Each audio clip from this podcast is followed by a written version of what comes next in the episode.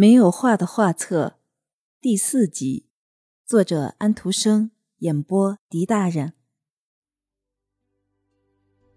第八页，沉重的云块掩盖住了天空，月亮完全没有露面。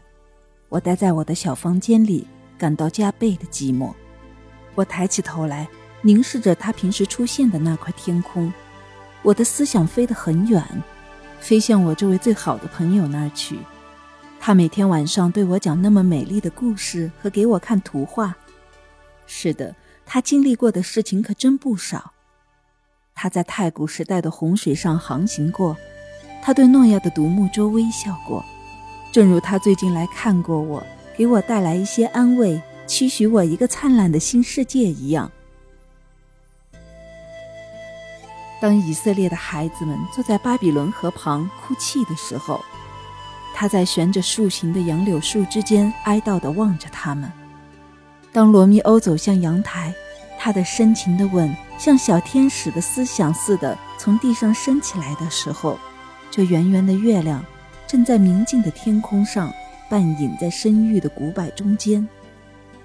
他看到被囚禁的圣赫勒拿岛上的英雄。这时，他正在一个孤独的石崖上望着茫茫的大海，他的心中起了许多辽远的思想。唉，月亮有什么事不知道呢？对他说来，人类的生活是一起童话。今晚我不能见到您了，我的老朋友。今晚我不能绘出关于您的来访的记忆。我迷糊地向着云儿眺望。天又露出一点光，这是月亮的一丝光线，但是它马上又消逝了。乌黑的云块又聚过来，然而这总算是一声问候，一声月亮带给我的有爱的晚安。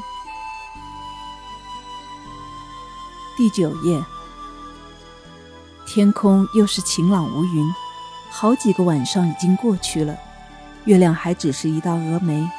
我又得到了一幅速写的材料，请听月亮讲的话吧。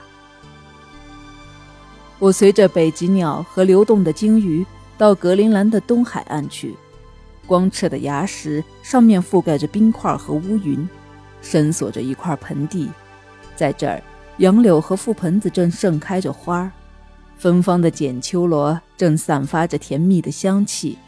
我的光有些昏暗，我的脸惨白。正如一朵从枝子上摘下来的睡莲，在巨浪里飘过的好几个星期一样，北极光圈在天空中燃烧着。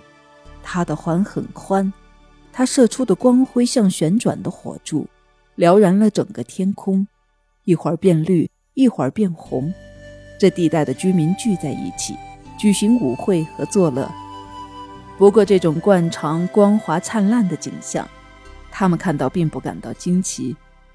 让死者的灵魂去玩他们用海想象的脑袋所做的球吧。他们依照他们的迷信做这样的想法。他们只顾唱歌和跳舞。在他们的舞圈中，有一位没有穿皮袄的格陵兰人敲着一个手鼓，唱着一个关于捕捉海豹故事的歌。一个歌队也合唱着。他们穿着白色的皮袍，舞成一个圆圈。样子很像一个北极熊的舞会，他们使劲地眨着眼睛和摇动着脑袋。现在审案和判决要开始了。意见不合的格陵兰人走上前来，原告用讥讽的口吻、理直气壮地唱一曲关于他们的敌人罪过的歌，而且这一切是在鼓声用跳舞的形式下进行的。被告回答的同样尖锐，听众都哄堂大笑，同时做出他们的判决。山上起来一阵雷轰似的声音，上面的冰河成了碎片，庞大流动的冰块在崩颓的过程中化为粉末。这是美丽的格陵兰的夏夜。在一百步远的地方，在一个敞着的帐篷里，躺着一个病人，生命还在他的热血里流动着，但是他仍然是要死的，因为他自己觉得他要死。站在他周围的人也都相信他要死去，因此他的妻子在他的身上缝了一件皮寿衣，免得他后来再接触到尸体。同时，他问他：“你愿意埋在山上坚实的雪地里吗？我打算用你的卡耶克和剑来装饰你的墓地。昂格沟克将会在那上面跳舞。也许你还是愿意葬在海里吧。”他说：“愿意葬在海里。”同时露出一个凄惨的微笑，点点头。妻子认为海是一个舒适的凉亭，那儿有成千上万的海豹在跳跃，海就像在你的脚下睡觉。那儿打猎是一种安全愉快的工作。这时，喧闹的孩子们撕掉织在窗孔上的那张皮，好使得死者能被抬到大海里去。那波涛汹涌的大海。这海生前给他的粮食，死后给他的安息，那些起伏的、日夜变换着的冰山是他的墓碑。